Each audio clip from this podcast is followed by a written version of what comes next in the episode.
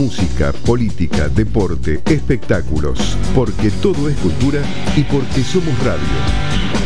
Radio Cultura 979. 30 años. El placer es una sombra, la riqueza vanidad y el poder esclavitud. Pero el conocimiento es perenne disfrute, ilimitado en el espacio y el tiempo e indefinido en duración. Un espacio preparado por Vero Díaz Ortiz, Tuto Vero. Tuto Vero.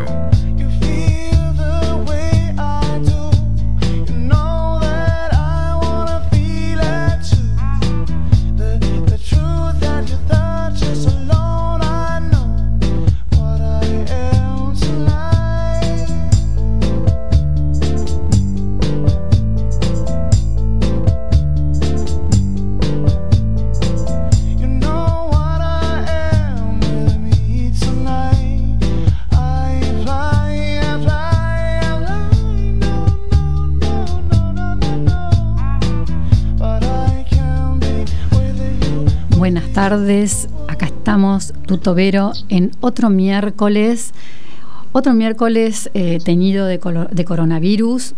Eh, un miércoles eh, gris, igual que el miércoles pasado, que me tocó salir. Vengo especialmente, como conté el otro día, me, saco un código QR que tengo un permiso especial para venir a la radio. Vengo y me vuelvo a mi casa con todos los cuidados del caso, por supuesto. Llego acá a la radio, a Radio Cultura, que muchas gracias, tienen todo impecable, limpio.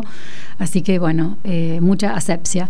Así que, bueno, vamos a, a pasar esta media horita hablando con nuestro invitado que tenemos hoy. Soy Verónica Díaz Ortiz y lo tenemos a Gustavo Segre que muchos ya lo deben conocer, está, es columnista en, distintos eh, en distintas eh, canales de televisión. Eh, yo mucha televisión no veo, justo cada vez que veo lo veo, así que lo tengo a Gustavo que ya ha venido a mis programas. ¿Cómo estás Gustavo desde Brasil? ¿Qué tal Verónica? Porque tengo suerte, quiere decir que si no ves mucho y cuando prendes la televisión me ves, o yo estoy apareciendo mucho o tengo suerte. Sí, estás apareciendo mucho, me parece, exactamente, porque bueno, sos un consultor, creo que una voz importante de lo que significan las relaciones entre Brasil y Argentina. Y justamente eh, hoy vamos a tener un programa eh, que vamos a hablar un poco sobre eh, qué es lo que, cómo está llevando Argentina adelante su, su problemática y a diferencia vamos a hacer una especie de comparación que nos la va a hacer Gustavo impecablemente de cómo van a ser esos cambios eh, y eh, que, va a tomar Brasil con respecto a la Argentina. Así que bueno, vamos a ir primero con una canción muy linda, porque creo que yo hoy estoy media melancólica. Vieron que yo en general soy muy pum para arriba. Bueno, hoy estoy un poco melancólica. Hoy, además, hoy es el cumpleaños de mi hijo más chico, que cumple 17 años, pobre mi gordo, que estaba lleno de ideas de sus fiestas y de cosas que iba a hacer. Bueno, pero bueno, se lo hemos celebrado en, en, virtualmente. Así que bueno, mi amor, te mando un beso muy grande, Santi. También le mando un beso a mi, a mi otro gordo que está cruzando el Río de la Plata, a mi otro a Gustavo, porque bueno, hoy, hoy mucho Gustavo en este programa. y bueno, sí, sí, yo hoy, hoy Gustavo, Gustavo Segre, estoy separada por el Río de la Plata, imagínate. Así que las cosas que pasan con, eh, con, estas crisis, ¿no? Las, las, situaciones que cada uno vive personalmente. Así que vamos a poner, Karen, ¿cómo estás en los controles? Buenas, ¿cómo te va? Vamos a poner un poquito de música del postino Vamos, medio minutito, me la dejas de fondo y empezamos nuestra nota eh, con Gustavo Segre, que tiene muchísimo para contarnos.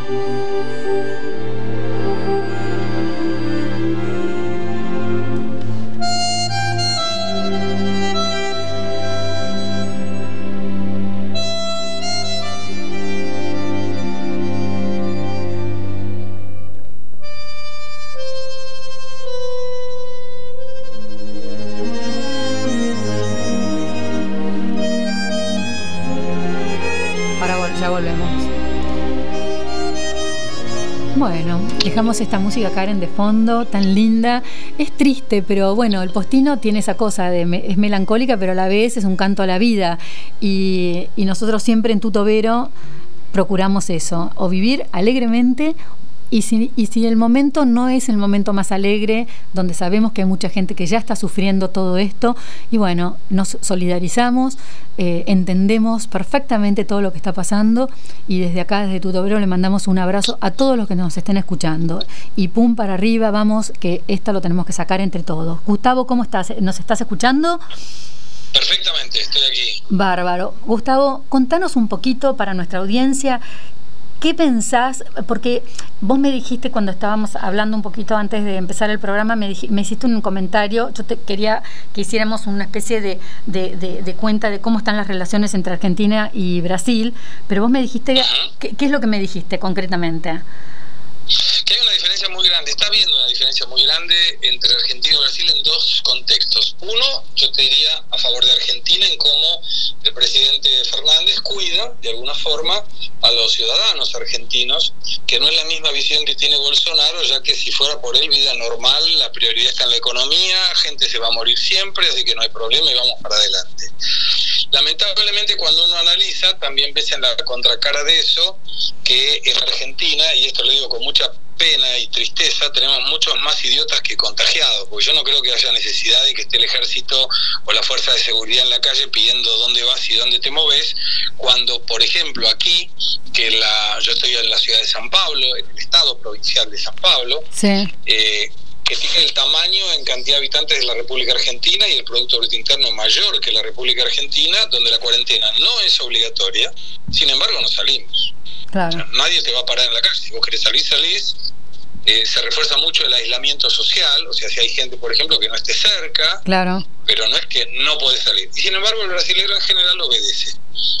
Y, y, por el otro lado, eh, la cuestión es económicas, donde estoy totalmente en desacuerdo con lo que está haciendo el gobierno de Fernández, que me parece ideológicamente muy coherente, por otro lado, pero que en la contracara de nuevo, Brasil se prepara con una cantidad de, de, medidas mm.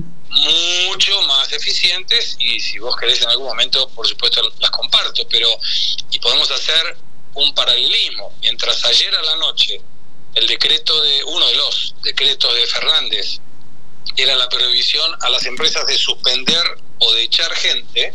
Sí. Y vos ahí decís, ok, está bárbaro, pero de alguna manera el Estado se metió con tu bolsillo y con el mío diciéndome, no vas a facturar porque no podés tener actividad económica, pero no puedes echar gente o suspender gente. Sí, sí, es, como el perro del hortelano, que no come ni deja comer. Claro, entonces sí, para, ok, yo entendí, no puedo echar gente, fenómeno. Pero, ¿cómo pago? Entonces, lo primero que hago yo, empresario argentino, no pago los impuestos. Yo no te voy a pagar a vos el Estado, que vos me estás diciendo a mí que yo no puedo echar gente. Segundo, no pago los préstamos. O sea, mm. después me arreglo con el banco, es emergencia y calamidad pública, después pateo la pelota afuera.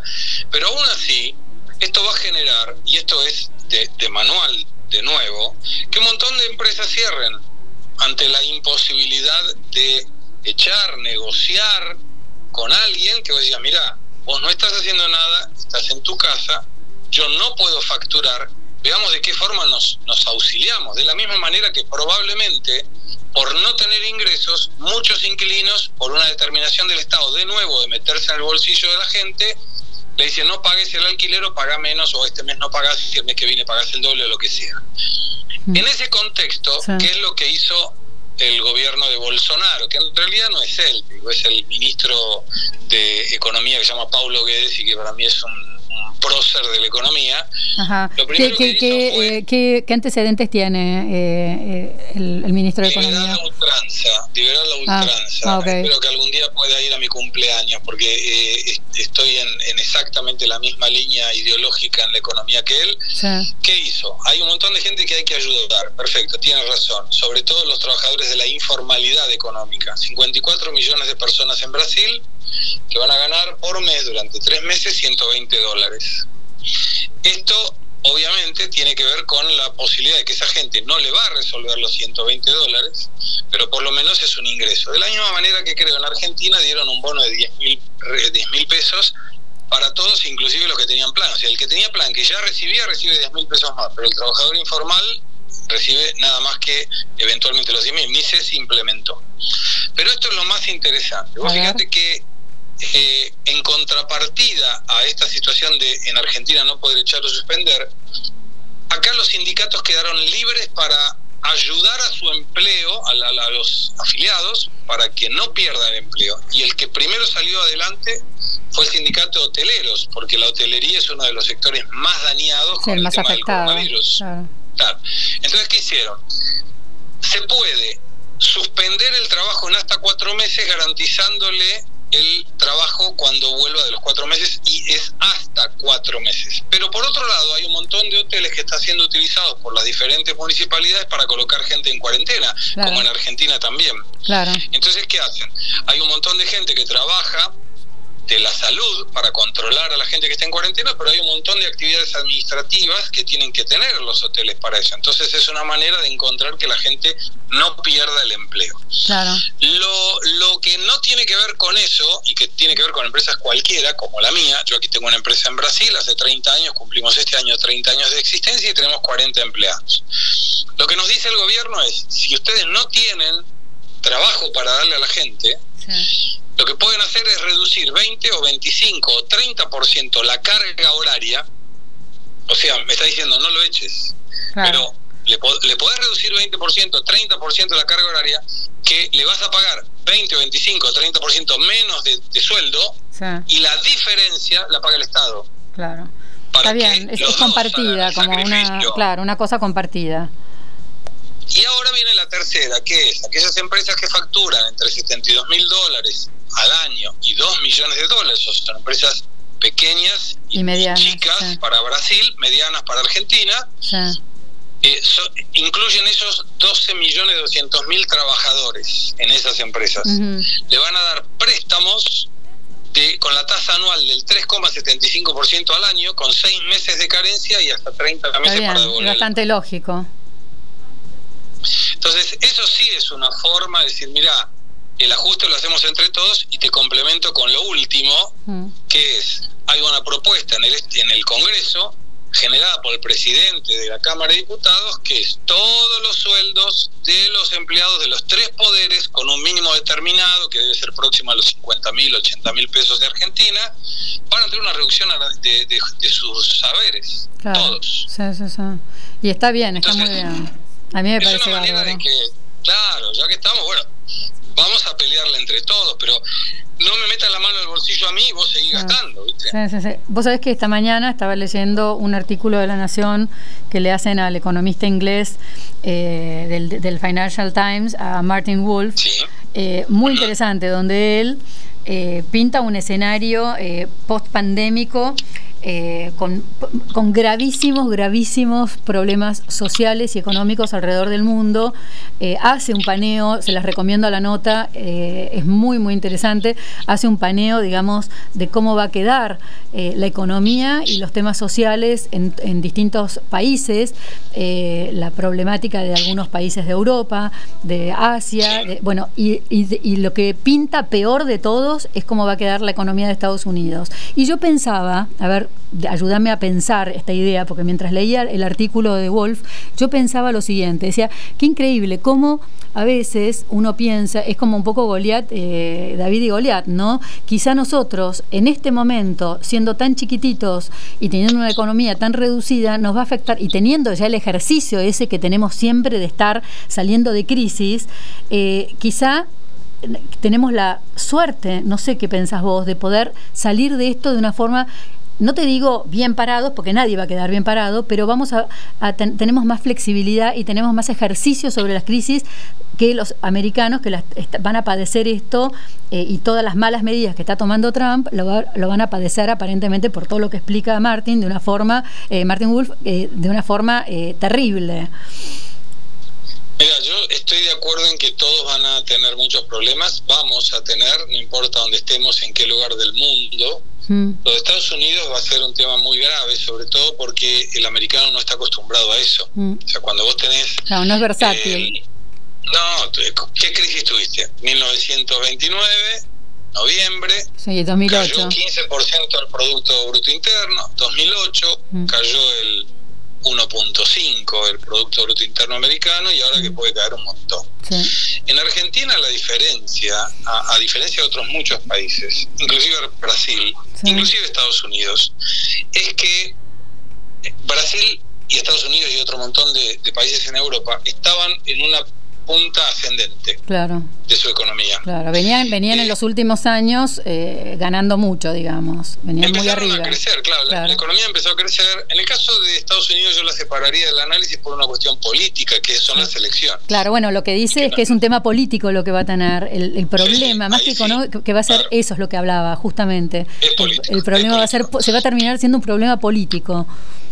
Ahora, en Argentina, yo no pretendo ser un pájaro de mal agüero, pero cuando vos no tenés actividad económica, esto te dura un mes, te dura dos meses, el gobierno no tiene cómo pagar esa cuenta. Cuando yo escucho a muchos de los economistas vinculados al gobierno, no, que el Estado tiene que estar más partícipe, yo, yo le hago una pregunta muy fácil, decime cómo pagamos todo esto, porque eh, si fuera no, la emitimos, la emisión genera inflación, lo vamos a ver, puede, la, gente puede creer o no creer, eso es, no, es irrelevante.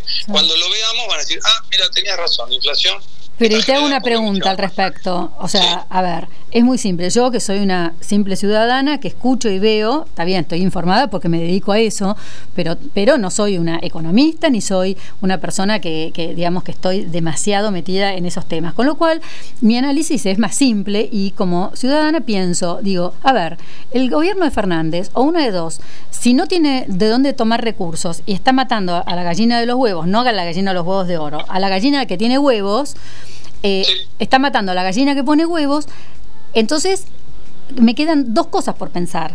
O, o es un tarado, ¿entendés? Digamos, están actuando como imbéciles o están actuando digamos, con un plan distinto, como que en realidad a lo mejor puede haber, porque, viste, andan dando vueltas también muchas ideas conspirativas acerca de hacia dónde nos quieren llevar, digamos, eh, eh, eh, aplastando más la clase media para tenerla más dominada políticamente. ¿Vos qué pensás al respecto de esto? Yo sé que son temas, yo, yo los saco así porque, bueno, es lo que está circulando, es lo que la, son lo que la gente se está preguntando y, y, a ver... Y está bien que lo haga. y, la verdad, querés que, te diga, yo ya a esta altura del partido ya no sé qué pensar, sinceramente te lo digo, y le doy vueltas y vueltas y me voy encontrando en callejones sin salida.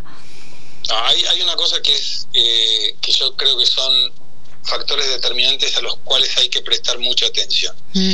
Cuando vos tenés una recaudación que se va a cortar abruptamente, porque no es que vas a vender menos el mes, vas a vender otro, vas a vender el otro, sino que el mes que viene el gobierno va a recaudar nada en comparación a lo que mm. recaudaba.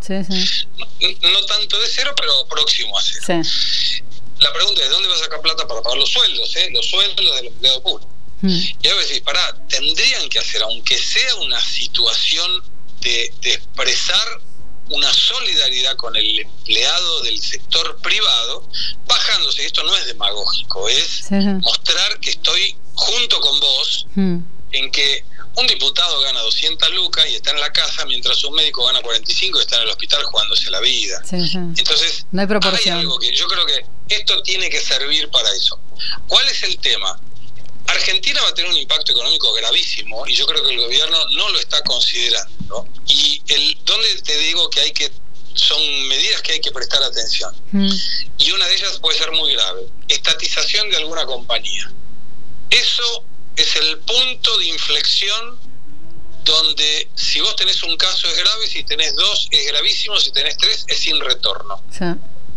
Bueno, y eso es lo que hay que prestar atención. Y sí, viste, porque de repente es como que uno, yo ya, uno que ya ha vivido tantas cosas, ¿no? Mira para atrás y mira en los costados, mira a los vecinos eh, de los países vecinos y sabemos, viste, a dónde van llevando y a dónde quieren ir cuando, oíme, esto mismo pasó, yo me, nunca me voy a olvidar, yo vivía en Estados Unidos cuando asumió Chávez en un momento terrible que estaba pasando Venezuela en ese momento, que venían de los petrodólares y se fueron al cuerno con todo el tema económico y la gente realmente estaba sufriendo muchísimo.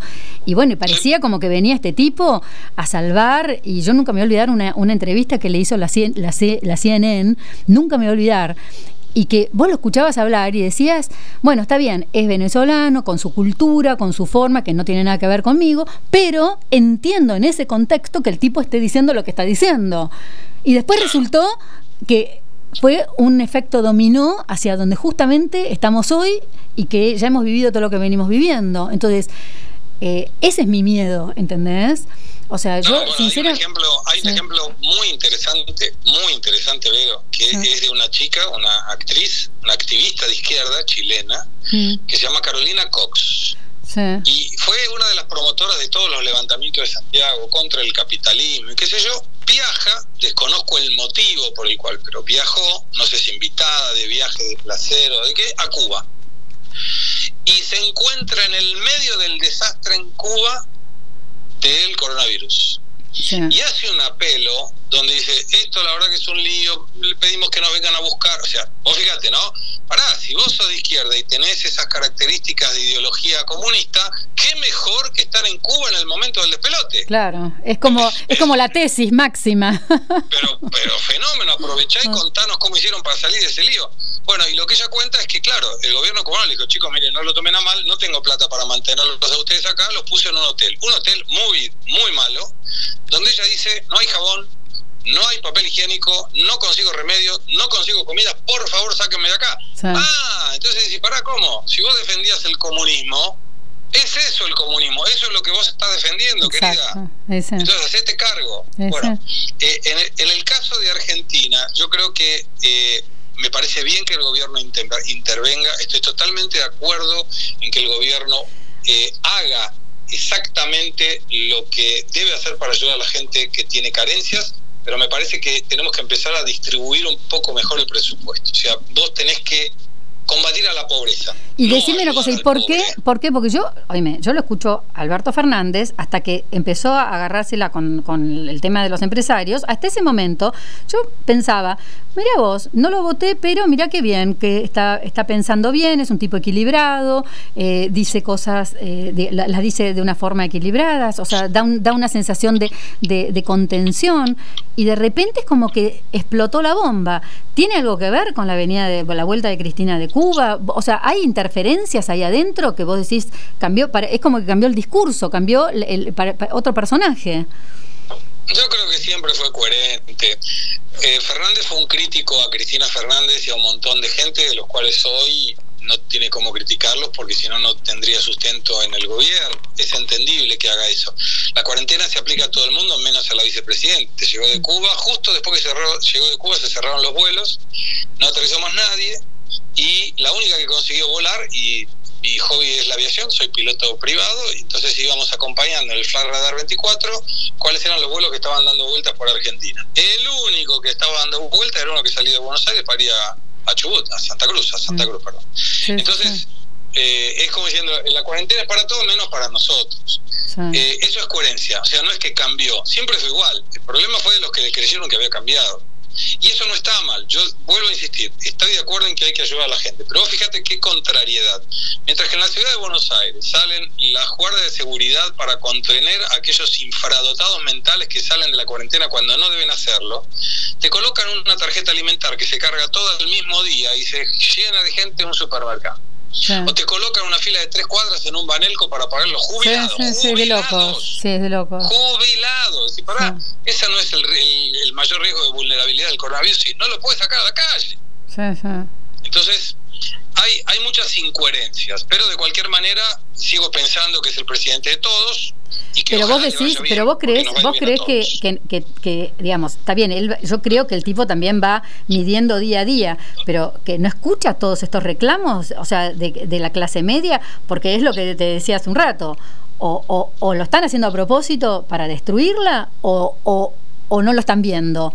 O sea, ahí ese es mi, mi, punto, digamos, que es lo que yo más recibo como inquietud de la gente, Gustavo, porque realmente son gobiernos populistas que están para destruir la clase media. Esto ocurrió en el Partido de los Trabajadores, donde en una conferencia una de las académicas de la Universidad de San Pablo, Lula adelante, dijo yo odio la clase media, detesto la clase media.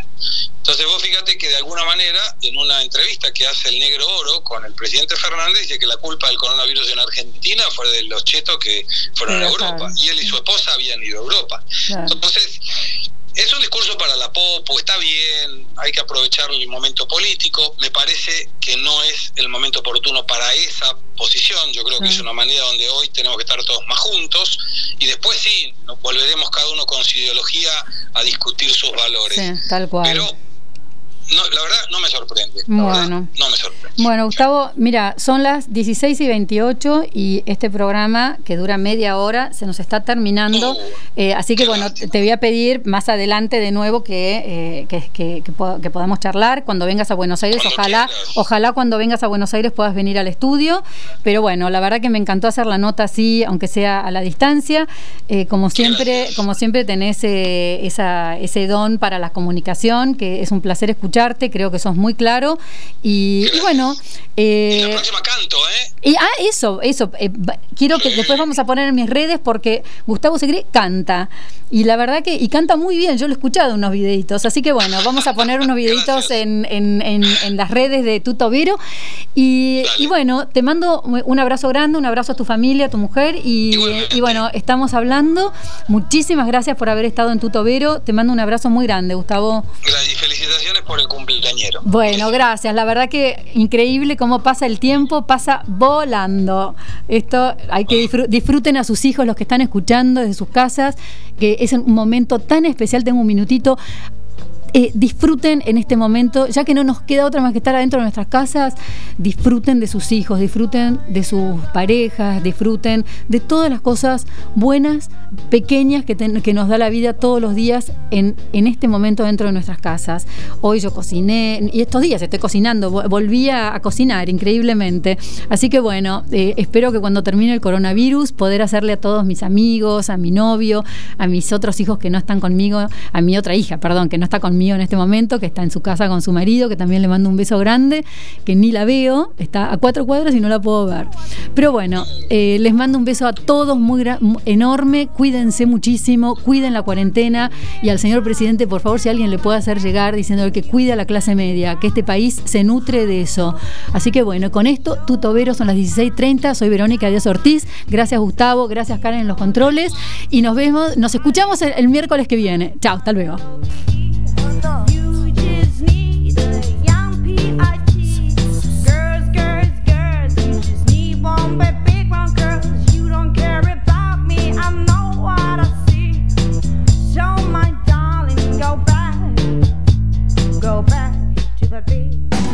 Música, política, deporte, espectáculos, porque todo es cultura y porque somos radio. Radio Cultura 979, 30 años.